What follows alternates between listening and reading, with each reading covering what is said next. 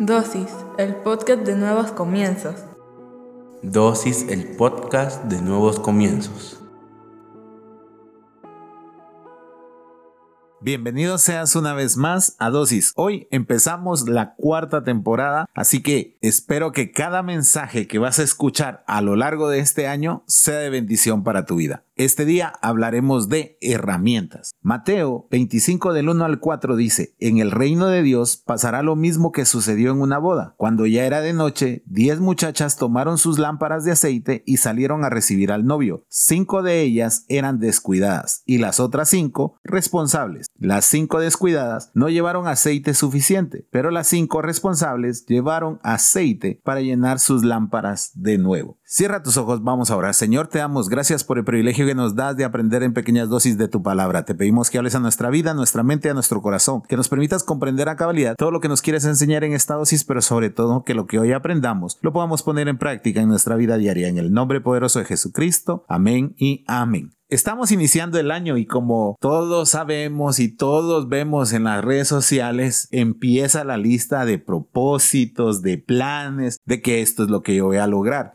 Desafortunadamente, muchas de esas listas son grandes decepciones al final del año, porque no nos preparamos, no tenemos las herramientas necesarias para lograrlo. Por ejemplo, si yo quiero correr un maratón, lo primero que tengo que hacer es entrenar. No tengo que poner en mi propósito que voy a correr un maratón. Mi propósito debería ser ser constante en mi entrenamiento y como consecuencia de ese entrenamiento, yo voy a correr un maratón. Mucha gente pone, voy a leer un libro por mes y ni siquiera nos atrevemos a leer una página. Entonces, en lugar de poner, voy a leer un libro cada mes, tengo que poner, voy a crear un hábito de lectura. Y al tener ese hábito, voy a leer varios libros en este año. ¿Te das cuenta? El problema no son los propósitos. El problema es que no estamos preparados. No contamos con las herramientas suficientes. Como puedes observar en la historia que hoy leímos, las 10 muchachas, 5 eran precavidas y 5 eran descuidadas. Tenían que tener la herramienta necesaria para que la lámpara funcionara. La herramienta era el aceite. Lo que falló no fue la lámpara, lo que falló fue la preparación. Nosotros somos muy descuidados en preparar nuestras herramientas. Tú no puedes cambiar un tubo si no cuentas con las herramientas necesarias. Es más, tú no puedes meter un clavo en una pared si no cuentas con las herramientas necesarias. Tú no puedes cocinar un plato si no tienes las herramientas necesarias. Muchos de nosotros ponemos entre nuestros planes leer la Biblia en un año. Y lo más chistoso es de que en todo el año pasado ni siquiera leímos un mes completo, pero queremos hacerlo todo el año. ¿Por qué? Porque es de moda ponernos esas metas sin la preparación adecuada.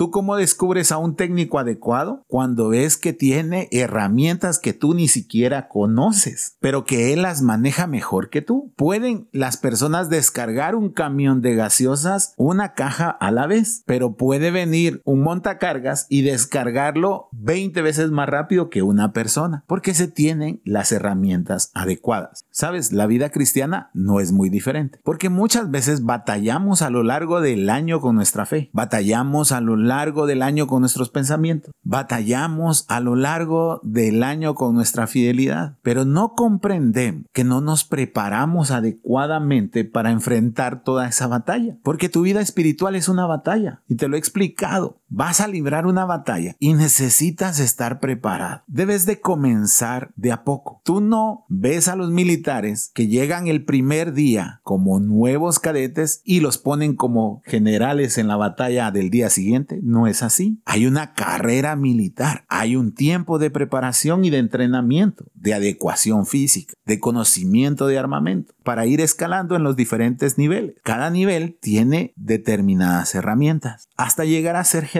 Pues igual somos nosotros espiritualmente. Tú no oras, tú no lees la palabra, tú no escuchas prédicas, tú no vas a la iglesia, tú apagas a la mitad este podcast y quieres mantener la fe. Como te digo, yo no sé si asistes a nuevos comienzos o asistes a otra iglesia, pero asiste a la iglesia. Empieza a ser disciplinado y yendo a cada servicio de tu iglesia. Comienza por ahí. Esa es tu herramienta. Ahí estás echándole aceite a tu lámpara. Comienza a escuchar música cristiana. Tal vez tu batalla es con la música secular, pues que domine la cristiana. Ahí empiezas a echar el aceite que necesitas para mantener la lámpara encendida. Le estás dando las herramientas necesarias a tu vida espiritual. Comienza orando al inicio del día, al final del día y por los alimentos. Y poco a poco vas a empezar a crecer en la oración. No pretendas encerrarte en un cuarto o orar una hora si ni siquiera oras por los alimentos. No tienes las herramientas para hacerlo. Lee un versículo diario, luego será un capítulo, de ahí varios, y cuando sientas vas a terminar un libro y después el Nuevo Testamento o el Antiguo Testamento. Ve alimentando ese aceite poco a poco, porque entonces sí vas a lograr muchas cosas que ni siquiera apuntaste en tu lista de metas de este año, porque estás dando las herramientas necesarias. Déjame decirte cómo sigue el relato de este día. Mateo 25 del 5 al 12. Como el novio tardó mucho en llegar,